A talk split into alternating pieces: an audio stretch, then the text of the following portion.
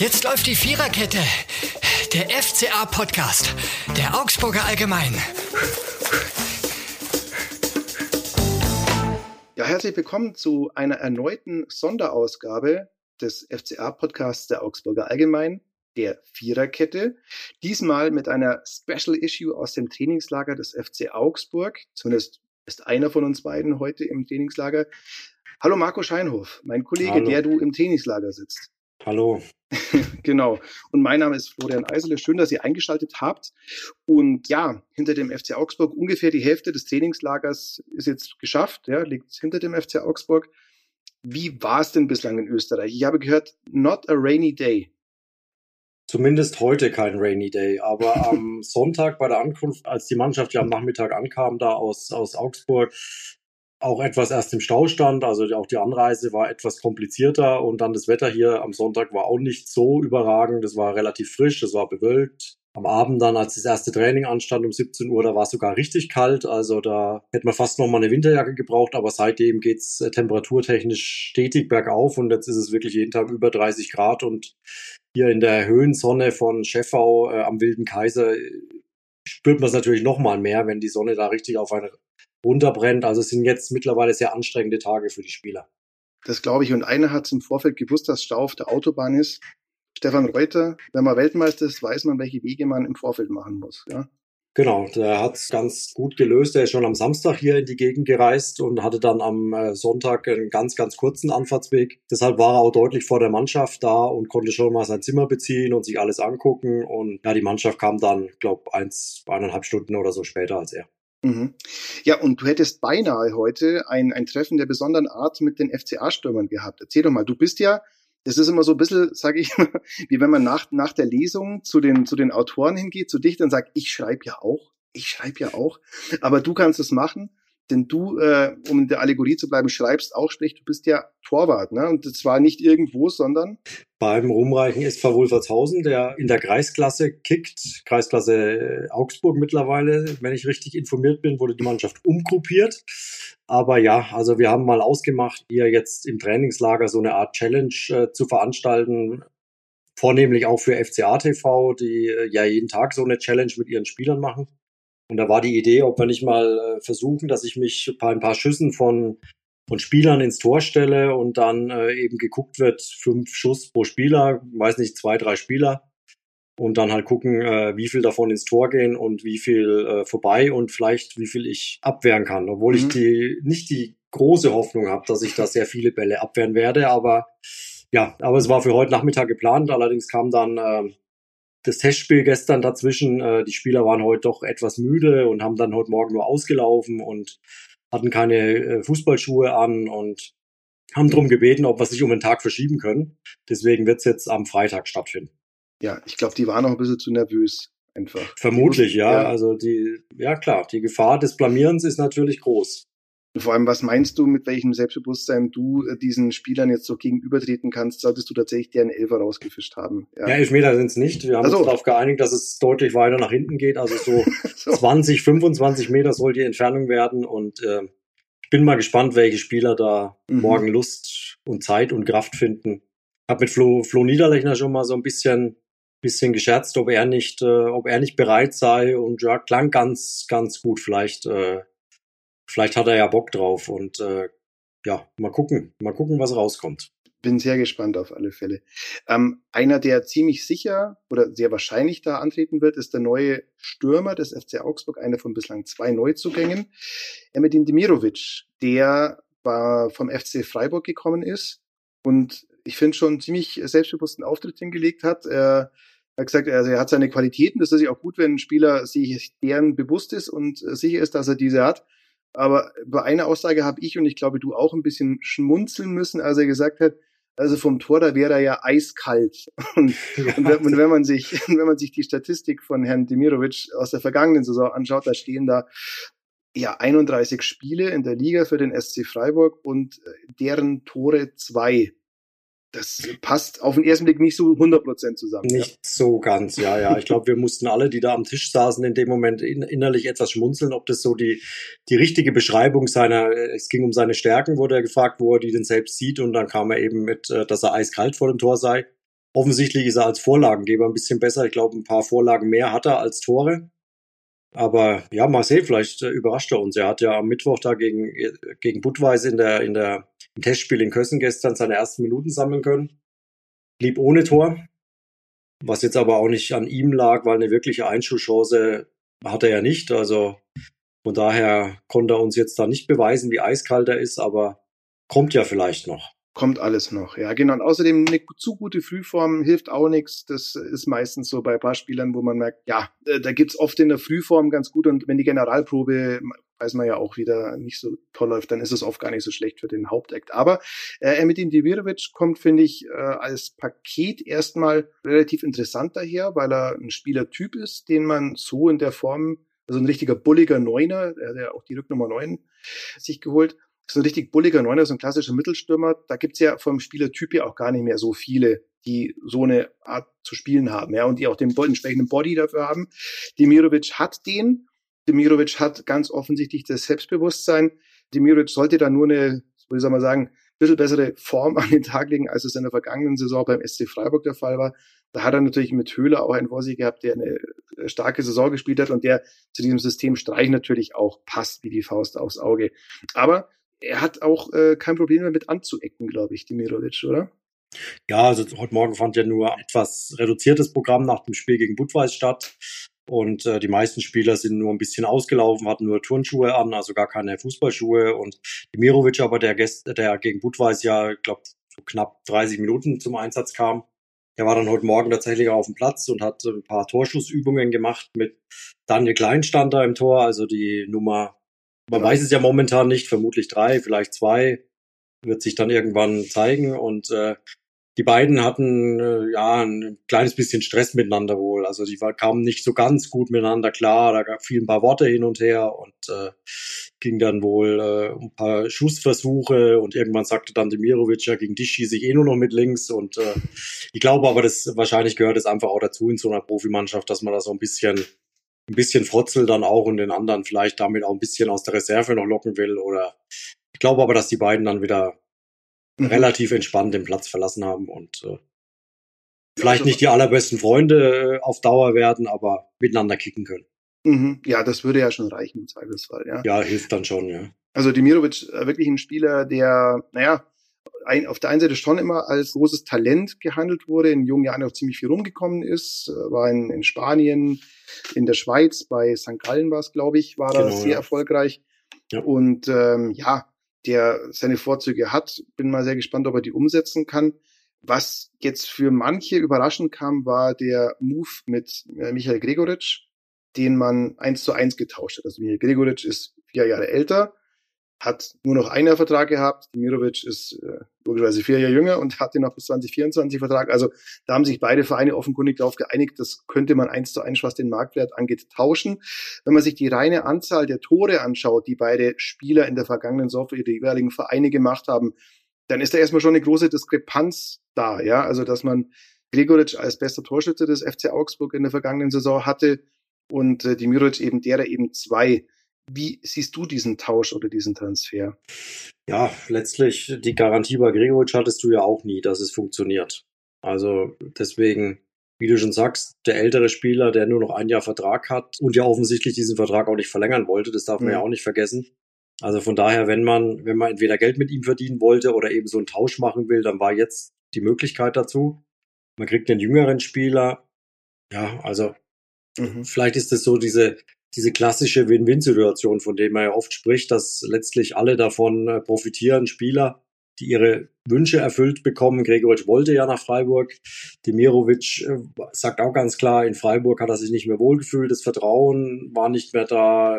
Christian Streich hat sich zwar viel um ihn gekümmert, aber letztlich halt einfach auch nicht diese Einsatzzeiten ihm gegeben, die er gern hätte. Und deswegen, beide Vereine haben jetzt ihren, ihren Stürmer, den sie vielleicht wollten. Also letztlich kann jeder davon im Idealfall profitieren. Mhm. Und was man tatsächlich nicht vergessen darf, ist, Michael Gregoritsch, wenn der sein Willen nicht bekommt, das muss man in aller Deutlichkeit ja auch sagen, da hat man in der Vergangenheit auch erlebt, wie er sich dann verhalten kann. Stichwort der äh, geplatzte Wechsel zu Werder Bremen damals. Die Jüngeren werden sich noch erinnern. Da gab es ja massiv Interesse damals von Werder Bremen. Und damals hat sich auch der, der Vater von Michael Gregoritsch eingeschaltet, äh, der gesagt hat, der Bur will zu Bremen, Bremen will ihn, also lasst ihn doch gehen. Und der Transfer kam nicht zustande, auch aufgrund des geringen Ablöseangebots von Werder Bremen, mit dem Effekt, dass Michael Gregoritsch sich dann schon, ja, dass man merkte, dass er ein, ein Motivationsproblem hat, sagen wir mal so. Und ich glaube, selbiges, äh, selbige Situation wollte man beim FC Augsburg zu Recht vermeiden.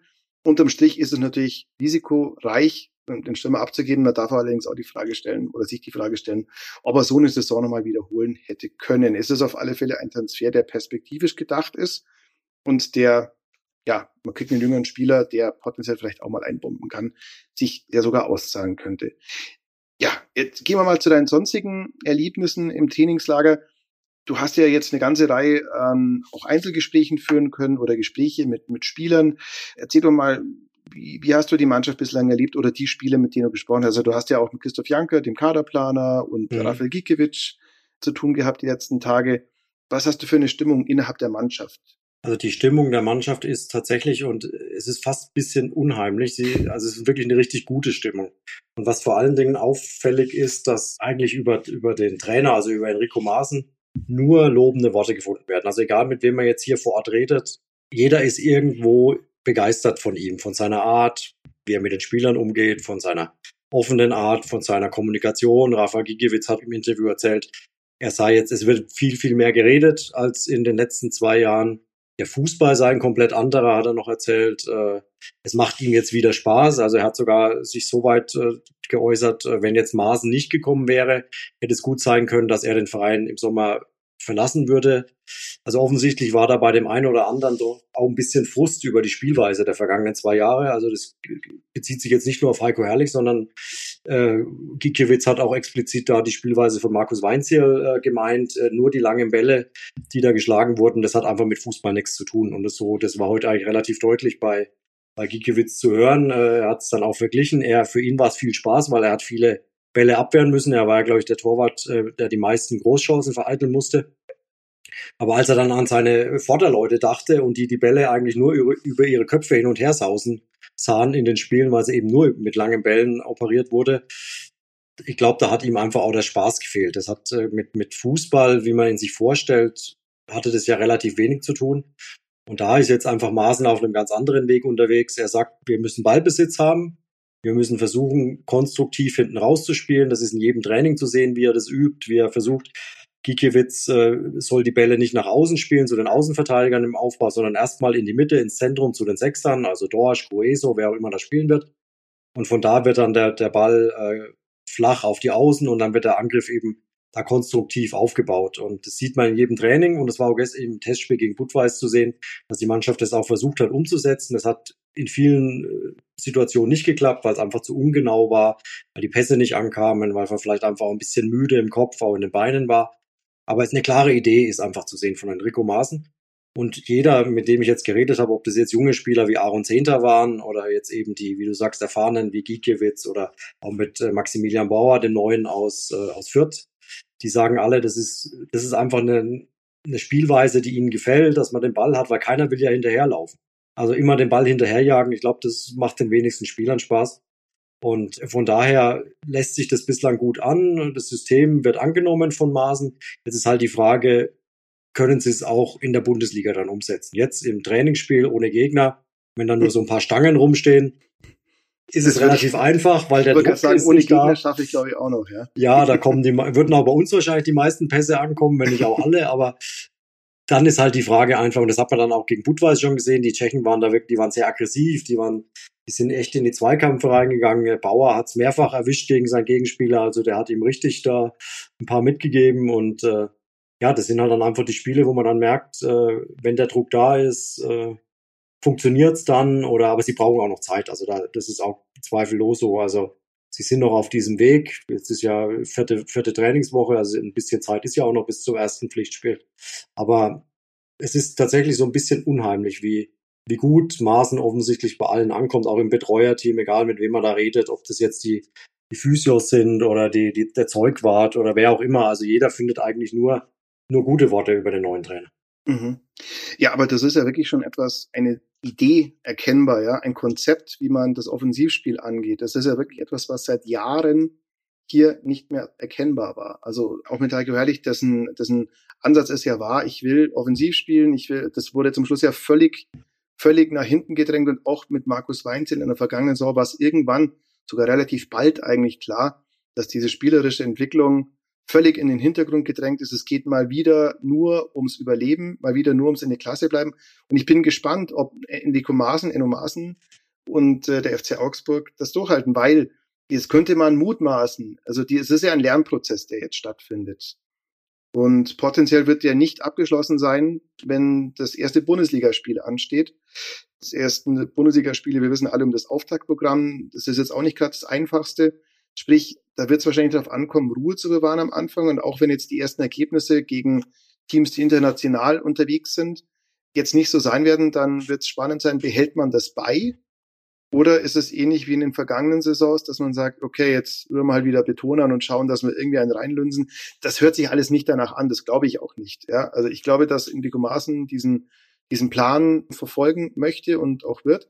Aber wird spannend sein, ja. Also wie viel, wie viel Druck wird, äh, wird bei ihm sein? Und das ist ja auch so, bislang ging es ja für ihn nur bergauf. Das muss man auch sagen. Es ist eigentlich das Spannende, wie geht er mit einer situativen Krise um, die hoffentlich keine dauerhafte Krise sein wird, weil es für ihn ja wirklich nur bislang in eine Richtung ging als Trainer. Und das, das wird eine ganz spannende Geschichte werden. Diese Aufbruchsstimmung, ja, die wir ja auch mitbekommen haben, diese positiven Vibes, die Enno Maaßen ausstrahlt, das ist jetzt toll, aber Mal gucken, ob die drei Niederlagen zum Auftakt, was ich nicht hoffe, dass passiert, aber es kann passieren, auch überdauern werden.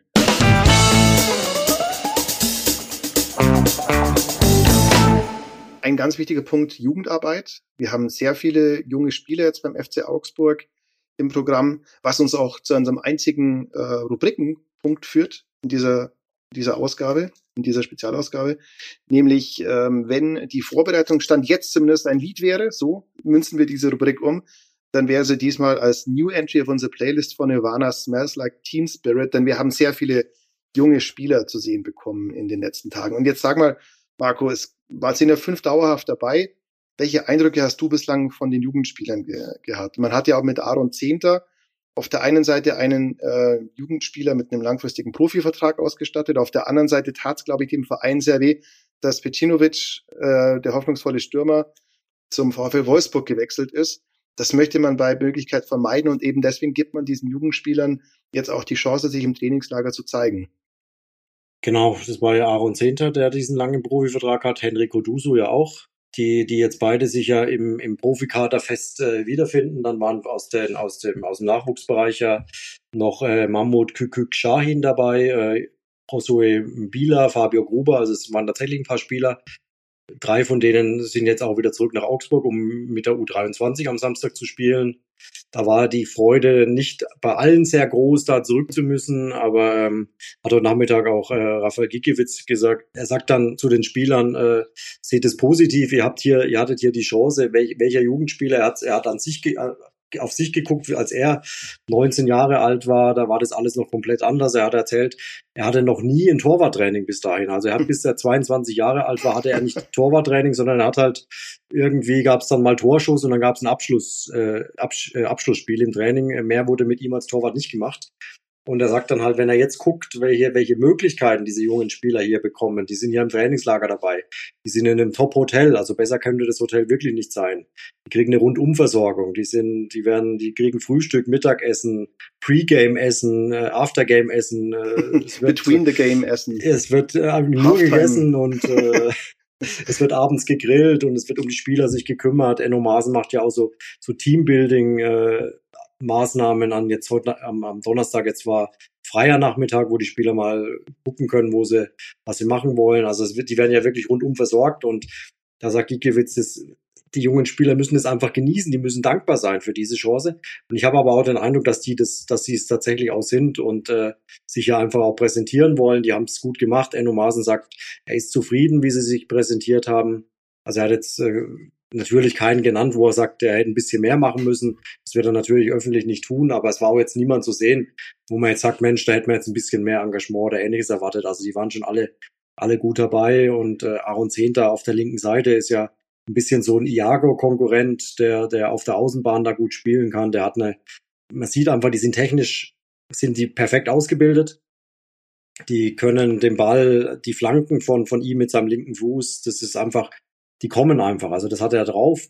Was die jetzt einfach brauchen, und das hat auch Christoph Janker im Gespräch gesagt, also der Leiter der Lizenzspielerabteilung, die müssen einfach jetzt körperlich, müssen die arbeiten. Die müssen körperlich so weit kommen, um im Männerfußball mitzuhalten, weil, er, weil einfach die U19 das kann, kann man einfach nicht vergleichen. Da ist einfach der Sprung, vor allem körperlich, so gewaltig. Hat auch Zehnter, ich habe ja auch mit ihm reden können, sagt er, das ist einfach in der U19, da kriegst du den Ball, dann hast du Zeit, dann guckst du, was du machst. Aber in der Bundesliga, da hast du einfach diese Zeit nicht. Und das ist einfach dieser große Unterschied. Unter Druck dann einfach konstant gut zu spielen, da keine Fehler zu machen und vor allem dich körperlich zu behaupten. Also er macht jetzt sehr viel, Aaron Zehnter macht wahnsinnig viel Krafttraining, weil er selber weiß, er muss einfach körperlich stabiler werden, um dann im Zweikampf in der Bundesliga irgendwann mal mithalten zu können. Und ich glaube, da, das ist einfach so ein entscheidender Weg, dass man einfach die körperlich nach vorne bringt. Die Verzahnung mit dem NLZ soll jetzt noch enger werden. Klaus Schromm, der, der Cheftrainer Nachwuchs äh, ja, im NLZ beim FC Augsburg, ist jetzt die komplette Woche hier in, in Scheffau dabei. Das ist ja auch eigentlich eine deutliche Ansage, muss man auch sagen. Das war früher auch nicht so. Also, dass der NLZ-Leiter eine Woche im Trainingslager dabei ist, das ist schon ein ganz klares Signal natürlich. Ja. Genau, genau. Das hat auch Christoph Janker mehrfach betont. Es muss einfach die Verzahnung zwischen NLZ und der Profiabteilung, auch wenn man ja in Augsburg an verschiedenen Orten untergebracht ist, es hat auch ein bisschen Nachteile, sagt er. Also die Wege sind halt nicht so kurz, wie sie sein könnten, aber dennoch, du brauchst einfach eine Verzahnung. Es gibt einen jede Woche Austausch zwischen ihm und Klaus Schromm und ähm, dass man da einfach guckt, die jungen Spieler jetzt äh, noch besser zu fördern und dann einfach, wenn diese Talente da sind, dass man die dann auch frühzeitig äh, zu den Profis vielleicht mitnimmt und ihnen eine Perspektive aufzuzeigen, zu zeigen, Mensch, ihr habt hier eine Chance. Vielleicht war das auch bei Pecinovic ein Problem, dass der, dass der diese Perspektive nicht äh, jetzt hier in Augsburg so gesehen hat äh, und sich dann für, für Wolfsburg äh, mhm. entschieden hat. Vor allem, weil ja Wolfsburg jetzt auch nicht unbedingt dafür bekannt ist, äh, eigene Jugendspieler in ganz großem Maße durchzubringen. Also da wird mir bis auf Maxi Arnold jetzt, ehrlich gesagt, auch eher wenig Leute einfallen. Aber okay, aber trotzdem ist es ist jetzt die Entscheidung und ich glaube, wenn man ihm die die Perspektive frühzeitig besser aufgezeigt hätte, dann wäre das zumindest ein Pfund gewesen, man weiß nie, wie es ausgegangen wäre. Aber es ist natürlich erstmal bitter, weil das Becinovic, der galt schon als ganz großes Talent und auch auf einer Position, die den FC Augsburg schon richtig gut getan hätte. Man kann natürlich auch sagen, natürlich, welches Zeichen ist es für einen 17-Jährigen, wenn im Winter ein 18-Jähriger für 13 Millionen geholt wird, macht man sich natürlich auch Gedanken. Ja, das, das ist natürlich immer der Fluch von solchen Transfers, auch klar. Andererseits, was man vielleicht auch, die Tür ist ja vielleicht auch nicht ganz zu. Also mhm. jetzt mal angenommen, Becinovic kann sich in Wolfsburg nicht durchsetzen. Und äh, da ist so ein bisschen zu hören jetzt hier am Rande der Gespräche, dass es dann vielleicht auch eine Option gibt. Also die Tür ist nicht zu. Mhm. Also es ist, das Verhältnis ist jetzt irgendwie nicht äh, völlig hinüber, sondern es war zu hören, wenn es vielleicht nicht klappen sollte in Wolfsburg, vielleicht gäbe es dann noch wieder eine Option, ihn zurückzuholen. Also da sollte man vielleicht auch noch nicht alle Hoffnung dann äh, aufgeben. Mhm. Es ist ja nicht garantiert, dass der sich in Wolfsburg durchsetzt und dort, äh, wie du ja selber auch sagst, das ist, die sind jetzt nicht bekannt dafür, äh, unzählig viele junge Spieler da einzusetzen. Also man weiß mhm. nie, vielleicht kommt er ja nochmal zurück. Ja. Und ich glaube schon, dass die Leute in Augsburg Bock drauf haben, auf, auf natürlich auf eigene Talente, auf eigene Spieler. Hat es jetzt auch lange Zeit keinen mehr gegeben. Ich kann mich noch erinnern an beim Testspiel gegen Schwaben Augsburg, da war José Imbila, ist da aus dem Bus rausgekommen und die kannte, glaube ich, auch keiner von den Leuten, die da gewartet haben. Aber Jose Impila, wenn wer von den Hörern ein Bild vor dem hat, aber googelt den mal, der sieht aus wie ein Spieler, der für 20 Millionen Euro gerade aus der Jugend von Manchester City gekommen ist. Also relativ cool. Er hat so, so die, äh, ja, ich weiß nicht, ob das Dreads sind, aber die Haare so nach hinten. Dunkelhäutig, vom Stil relativ athletisch, also ziemlich guter Style. Also es gibt Leute, die haben einfach so einen gewissen Style. Ein Bieler gehört dazu. Und das wäre natürlich stark, wenn man diese erstmal ganz okay Aura auch mit einem sportlichen Gegenwert füllen könnte, mal so formuliert. Wenn man jetzt ein sportliches Fazit zieht von der bisherigen Vorbereitung, respektive von den Ergebnissen, die man erzielt hat, dann stehen ein Sieg gegen Schwaben, ein Sieg gegen Eichstätt mhm. und äh, ein Unentschieden gegen Sandhausen. Das ist dann schon geht so und natürlich eine Niederlage gegen Budweis. Das muss jetzt alles nichts heißen und wir haben darüber gesprochen. Es ist ein Lernprozess, um den es gerade geht. Aber es ist erstmal nur nicht so, dass man sagen müsste, das gibt jetzt äh, Grund zu Jubelstürmen, oder? Ja, also zumindest die Ergebnisse nicht. Die sind natürlich, wie du selbst sagst, zweitrangig jetzt erstmal in der Vorbereitung.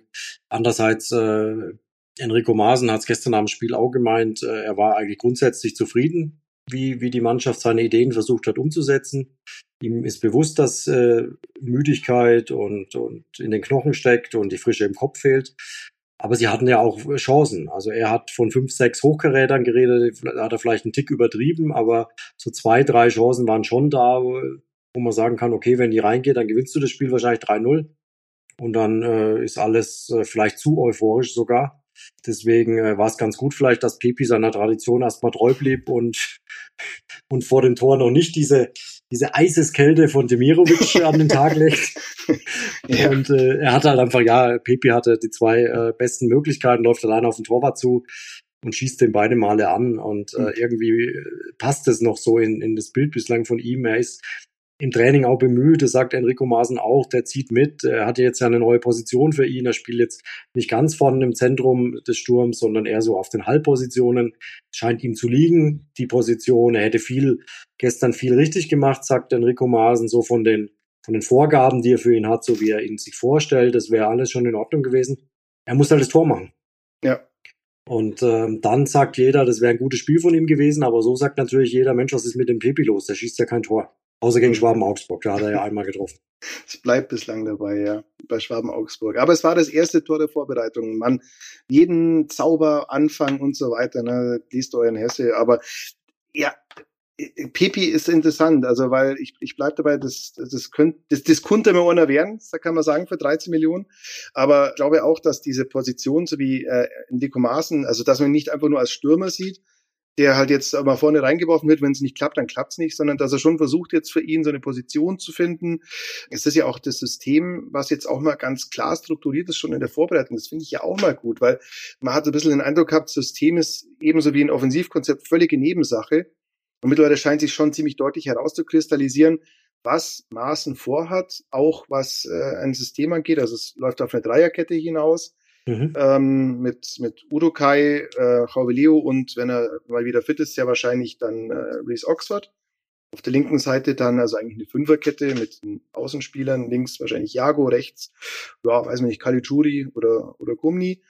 Ähm, und in der Zentrale stand jetzt möglicherweise Dorsch und Meier, vorne dann Dimirovic in der Mitte, Vargas auf links und Pipi vielleicht auf rechts, wobei du sagst, Hahn darf man natürlich auch nicht. Äh, Hahn darf man nicht vergessen, ja, auf, auf der rechts, gestern, als, ja. als er reinkam mhm. gegen Budweis, ein sehr, sehr ordentliches Spiel gemacht hat und viel, viel Druck gemacht hat. Und vielleicht sollten wir auch Niederlechner nicht ganz vergessen. Der stünde ja auch noch zur Auswahl mhm. äh, im, im Sturmzentrum. Der macht hier eigentlich auch einen ganz guten Eindruck. Also der ist auch sehr intensiv dabei und äh, trainiert viel. Und äh, ja, er ist noch. Ähm, Niederlechner ist hier auch in der Gegend in Österreich, in der er sich sehr wohl fühlt, denn äh, Florian Niederlechner ist großer Bergdoktor-Fan, wie er mir erzählt hat. Der nächste, das ist gefährlich. Hinteregger Richtig, weißt du Hinteregger auch, ja? auch, genau, ja, ja, ja, Und, und Florian Niederlechner auch, der verfolgt tatsächlich jede, also guckt jede Staffel und äh, oh, Bergdoktor ja. wird ja hier in Scheffau gedreht, also ähm, viele Drehorte mhm. sind hier, aber angeguckt hat er sich noch keinen. Also am freien Nachmittag war, der am Dienstag war, ist er mit äh, André Hahn und noch ein paar äh, Kollegen sind sie nach Kitzbühel zum Kaffee trinken gefahren.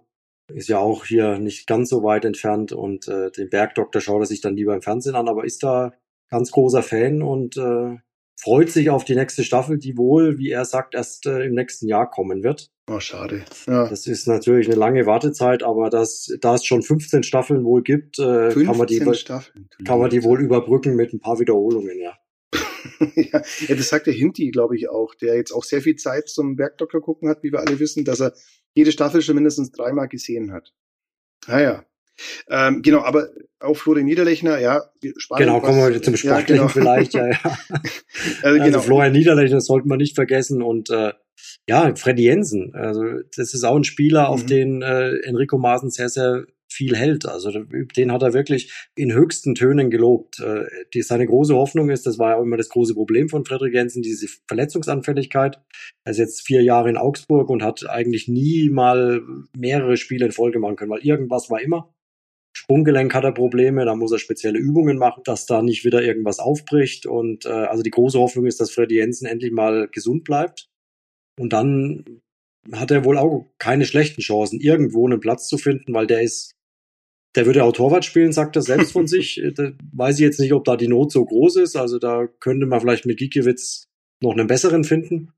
Aber äh, sonst ist der, er hat ihn jetzt auf der Sechs mal ausprobiert, er hat ihn auf den Halbpositionen ausprobiert. Also er ist total flexibel einsetzbar und äh, könnte mir vorstellen, dass Maaßen für ihn einen Platz findet, äh, irgendwo in dieser Mannschaft, wenn er denn fit bleibt. Wobei das ganz schön eng wird, wenn du eine Dreierkette spielst, die eigentlich eine Fünferkette ist und drei Stürmern vorne auch noch. Dann bleiben in der Zentrale, wo Freddy Jensen eigentlich naturgemäß am liebsten auffällt, eigentlich nur noch zwei Plätze. Ja, Arne Meyer ist ja momentan noch angeschlagen. Also mhm. der hat das, das Spiel gegen Budweis ja verpasst. Er hat immer noch muskuläre Probleme im Oberschenkel. Also bei ihm, der war zwar jetzt im Training dann wieder in den ersten Tagen hat er für sich trainiert, also so ein bisschen Reha-Training gemacht mit Ruben Vargas und Reese Oxford zusammen und ist dann am äh, Mittwoch wieder ins Mannschaftstraining eingestiegen am Dienstag. Aber dennoch musste dann aber das Spiel gegen Budweis eben aus Vorsichtsgründen äh, auslassen. Also der ist noch nicht wirklich fit. Und mhm. solange der nicht da ist, äh, wäre das ja auch eine Option, da Jensen spielen zu lassen. Und zumal es ja durchaus sein kann, was wir gehört haben, dass äh, der FC Augsburg äh, sich ja was ja komisch wäre, wenn es nicht so wäre, durchaus auf dem Transfermarkt umschaut. Ähm, Mittelfeld gibt es wohl Bestrebungen, äh, vielleicht noch einzuholen. Äh, Sturm naturgemäß natürlich auch, ja. Ähm, der Cordova, nicht der, den man abgegeben hat, sondern der, der zuletzt gehandelt wurde, das scheint kein äh, aktives Thema zu sein. Das scheint Cordoba, glaube ich. Cordoba, Entschuldigung. Cordoba. Genau. Mhm, ähm, das scheint jetzt keiner zu sein, aber natürlich versucht man äh, da Leute ranzukriegen. Ja. Ähm, wie, wie, wo würdest du sehen, was, wo ist die Not jetzt eigentlich am größten? Manche sagen Rechtsverteidiger unbedingt einher, weil man auch sagen kann, mit einer Dreier- oder Fünferkette, da steigen die Chancen von Caligiuri wieder, wenn du im Mittelfeld. Gumni, Gumni nicht vergessen, ja. ja. Genau, also im Mittelfeld natürlich und im Sturm. Aber wo würdest du sagen, wo ist denn die Not bislang am größten für dich? Ja, also wie du sagst, im, im, ich denke, so ein Box-to-Box-Spieler, also Mittelfeldspieler würde noch der Mannschaft gut tun das sagt ja auch Enrico Maaßen ganz deutlich und halt im, im Angriff, glaube ich, äh, würde man auch nochmal nachlegen. Aber die, die Prämisse ist ja auch ganz klar, man nimmt jetzt nicht irgendeinen, um den Kader aufzufüllen, sondern es muss ja einer sein, der dich dann auch wirklich sofort weiterbringt und der dich in der Spitze verbessert. Also so ein, für die Breite des Kaders braucht es niemand mehr. Mhm. Da sind auch alle überzeugt davon, dass die Breite des Kaders passen würde. Es geht jetzt wirklich noch darum, so zwei, drei, also sagen wir mal zwei Schlüsselpositionen vielleicht zu besetzen mit Spielern, die dann auch äh, tatsächlich die Mannschaft verbessern. Und mhm. da ist man jetzt auf der, auf der Suche. Scheint wohl noch nichts auf der Zielgeraden zu sein. Also es finden natürlich immer wieder Gespräche und Kontaktaufnahmen und äh, klar, das läuft ja die ganze Zeit, aber der Transfermarkt ist ja noch lange geöffnet und ja, jetzt äh, irgendwie wartet man auch ab, bis, bis der so richtig in Fahrt kommt. Also richtig ist der ja auch noch nicht in Fahrt, dieser, dieses Transfer, äh, Transfermarkt. Und ja, mal gucken, wenn es dann mhm. richtig losgeht, vielleicht sitzt dann auch der FC Augsburg irgendwo dabei und kann sich den einen oder anderen abgreifen.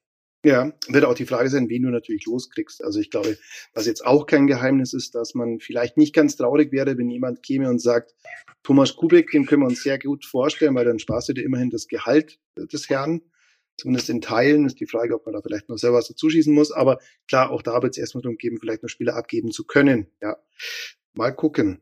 Ähm, ja, jetzt zu deiner persönlichen Planung. Du lässt dich morgen im Tor warm schießen. Natürlich. Ich lasse mich und, äh, abschießen, ja. warm schießen, was auch immer. Ja, ich muss mal gucken, ob vielleicht Christian Babuschak, der Torwarttrainer, drei Minuten vorher für mich Zeit hat, um so ein paar Tipps mir noch zu geben oder mich zumindest ordentlich aufzuwärmen, dass ich da. So einen Zettel, äh, so einen Lehmann-WM-Zettel. Genau, Demirovic einfach, nur mit links, wenn du ihn vorher nervst. Wenn ich ihn nerv, ja, aber ich weiß nicht, ob Demirovic schon bereit ist, äh, dieses Risiko einzugehen, da ja. Äh, zu versagen vielleicht. Deswegen, ich lasse mich überraschen. Er ist vom Tor also, eiskalt. Muss er ist vom Tor eiskalt, das macht ja. mir Sorgen. Deswegen hoffe ich, dass vielleicht ein anderer dabei ist, der nicht so eiskalt ist. Pepi vielleicht. aber äh, ja, also ich lasse mich überraschen. Noch steht die Spielerliste nicht fest. Ich denke, da wird Enrico Maaßen wahrscheinlich sich heute Abend auch nochmal intensiv mit einer Analyse beschäftigen, wen er denn da morgen in dieses wichtige Rennen schicken kann, um da auch nicht zu versagen. Ja, das müssen wir vielleicht noch erklären. Wenn ihr diesen Podcast hört, dann hat es höchstwahrscheinlich schon stattgefunden, weil wir jetzt Donnerstagabend haben und der wird äh, aus technischen Produktionsgründen am Freitag veröffentlicht. Ich bin so gespannt. Wahrscheinlich geht es da wirklich mal auf unsere Seite oder FCA TV zu gucken und äh, das Torwarttraining mit äh, Marco Scheinhoff sich reinzuzwirbeln. Es wird auf jeden Fall Video- und Bildmaterial genug geben. Also der mhm. FCA TV will mit vier Kameras äh, vor Ort sein. Also ich bin gespannt, okay. was sich da abspielen wird dann da. Am ja, und ansonsten bist du noch bis zum abschließenden Testspiel gegen die Mannschaft aus Katar vor Ort. Am Sonntag, genau. Genau. Und äh, ja, dann gucken wir weiter. Dann steht ja auch schon eigentlich die Generalprobe an in der WWK Arena gegen Star Trend. Das wäre dann das nächste Testspiel, bevor genau. es im Pokal und dann letztlich in der Bundesliga weitergeht. Ja, so ist es. Marco, vielen Dank fürs Zeitnehmen. Sehr gerne. Sehr gerne. Und äh, weiterhin noch viel Spaß am Wilden Kaiser. Jawohl mal kurz bei Heiko Herrlich vielleicht vorbeifahren und Hallo sagen. Ja, auch noch ähm, in Kufstein, genau. Also hier ist er noch nicht mhm. aufgetaucht, zumindest hat er sich noch nicht offiziell gezeigt. Ich weiß nicht, ob es vielleicht ein mhm. Treffen mit Stefan Reuter mal gab, aber ich denke eher nicht. Mhm. Also ja. ja. mal sehen. Es sind ja ein paar andere Mannschaften hier in der Gegend unterwegs. Vielleicht ja. hat er da ja mal vorbeigeguckt. Durchaus. Ich sage vielen Dank, vielen Dank fürs Reinhören. Und äh, ja, wir hören uns wieder. Wir haben gesagt, in unregelmäßigen Abständen werden wir uns, zumindest solange die Vorbereitung noch läuft, bei euch melden. Deswegen am besten abonnieren, dann verpasst ihr keine Folge. Den Podcast gibt's überall da, wo es Podcasts gibt. Und auch bei uns auf der Seite im Webplayer. Wir sagen vielen Dank und bis zum nächsten Mal. Ciao. Ciao. Das war die Viererkette, der FCA-Podcast der Augsburger Allgemein.